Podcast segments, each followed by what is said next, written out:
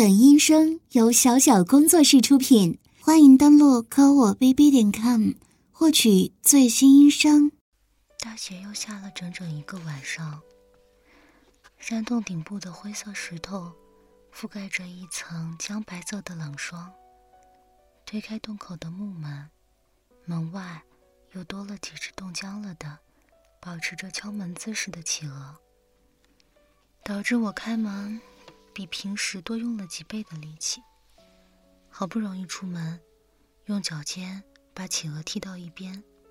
扫扫洞口的积雪。雪后的早上也并不晴朗，天空里积郁着灰色的浮云，远处的山看起来比平日里更加苍白肃穆。离洞口不远处的几只雪鸡扑棱着翅膀，在雪地里努力刨着洞。大概形容起来就是仰头使足了劲，向天空一窜。再用肥大的肚子砸下来，一个洞就敷衍的做好了。说实话，我想不明白，在雪里做洞能暖和到哪里去？手上的扫把冰凉，我的手通红，放嘴前哈了几口气。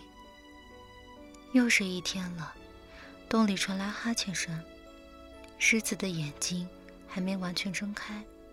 晃着脑袋走了出来，走向雪地。当一只爪子踩到雪，雪地发出咯吱一声，微弱的声音。狮子很显然吓了一跳，使劲甩着爪子，速度极快，把沾到肉垫上的细雪甩掉了。还不满足，又把踩到雪的那只爪子狠狠地在另一只腿上蹭了几下。另一只腿上雪白的毛发很快湿了一撮，他甩甩头上雪白的鬃毛，看起来完全清醒了。这只雪白的巨型狮子一直和我生活在一起。从我记忆开始的地方，它就和我一直生活在这个山洞。从前它的毛发还没有这么好看，身上的毛略略发黄。像干掉的乳酪蛋糕什么的。后来它越长越茁壮，毛发又白又亮。我猜，这和它每天都要吃掉几只企鹅的肚皮不无关系。虽说这个洞里生活着它和我，按道理讲，我们应该是室友关系。但事实上，这只白狮从来没有在意过我。这种忽视感，并不是刻意的不理睬，而更像是把我当成一株长在洞里的铜铃草之类的，会动的、善于打扫的铜铃草。把洞口的积雪完全清理干净以后，也就快到晌午了。晌午的日光很温暖，洞口百十米处的小水潭上，还飘着几片浮冰。白狮就趴在水潭旁。由于长期趴在同一位置，那块土地被他压出一个和他身体异常贴合的坑。他眼神幽深，缓慢又坚定地用牙齿啃食着前脚的指甲。包裹着牙齿的嘴唇被爪子撑着翻起，露出一丁点儿粉红色的牙龈。下午三点以后，雪谷开始接待来客。普通的秃头男人，穿着白色长袜的小女孩，穿着貂皮大衣来御寒的肥胖女人，一个一个，沉默着，从远处山上走下来。他们踏入雪谷，脚下雪地发出一声叹息，宣告他们的到来。他们走进来，然后按照顺序。依次露出惊讶或惊吓的表情。是，任谁见到满地企鹅尸体，还是开肠破肚的那种，都会感到略不自在的吧？山谷里要说食物链条，企鹅应该算食物底端。无论是在雪洞里瑟缩的雪鸡，还是雪巢里爬出的大鼠，天空里飞着的鸵鸟，都以企鹅为食。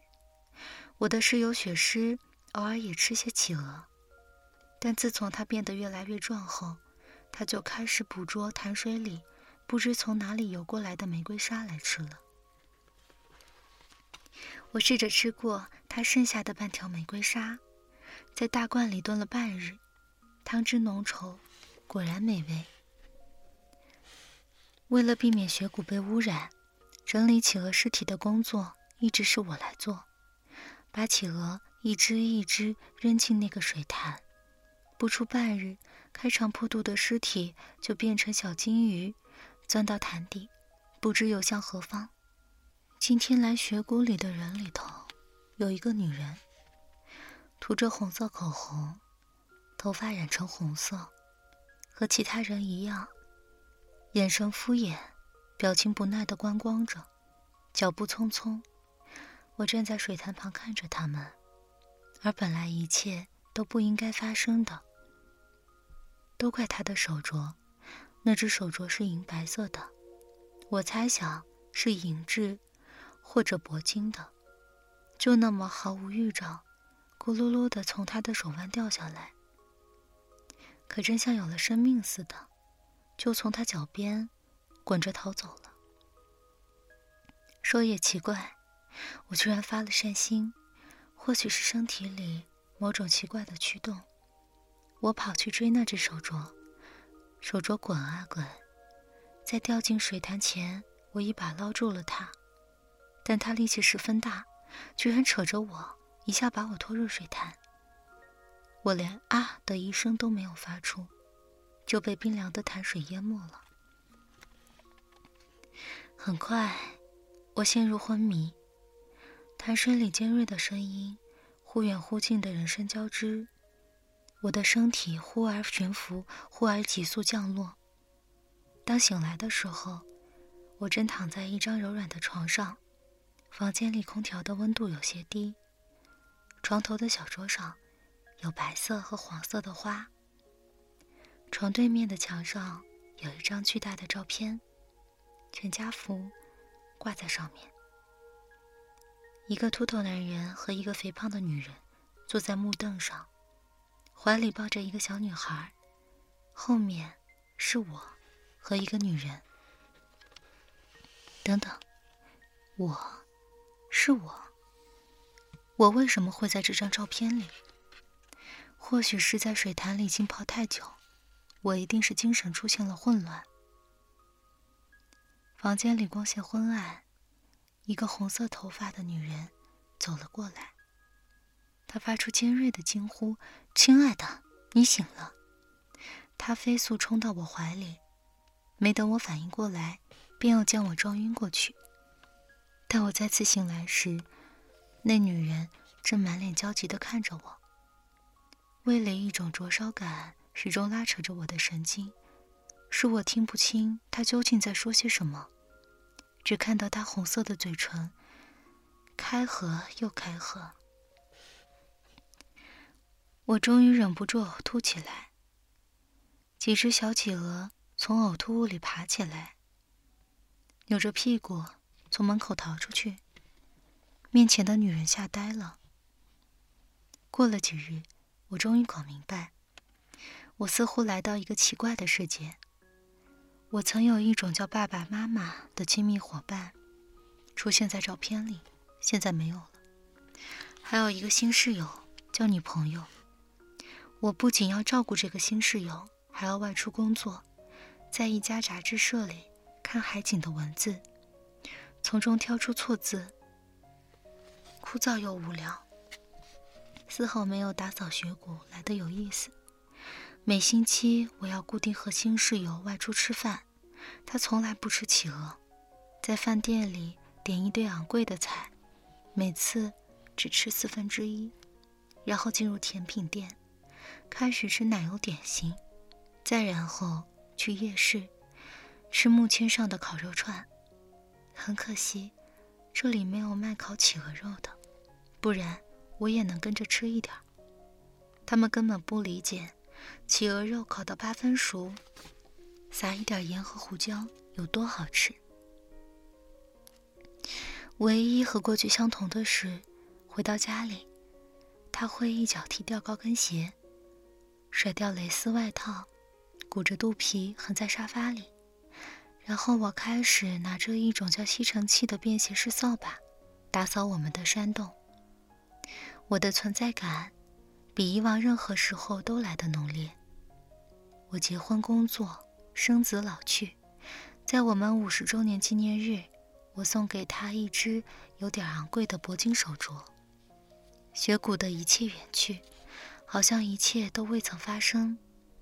当我去十八岁那一年，胃癌全面击垮我的身体，在医院里弥留的最后一日，我看到医院白色的墙、白色的胶管、手背上白色的医用胶带，还有在一个老太太哭泣声中。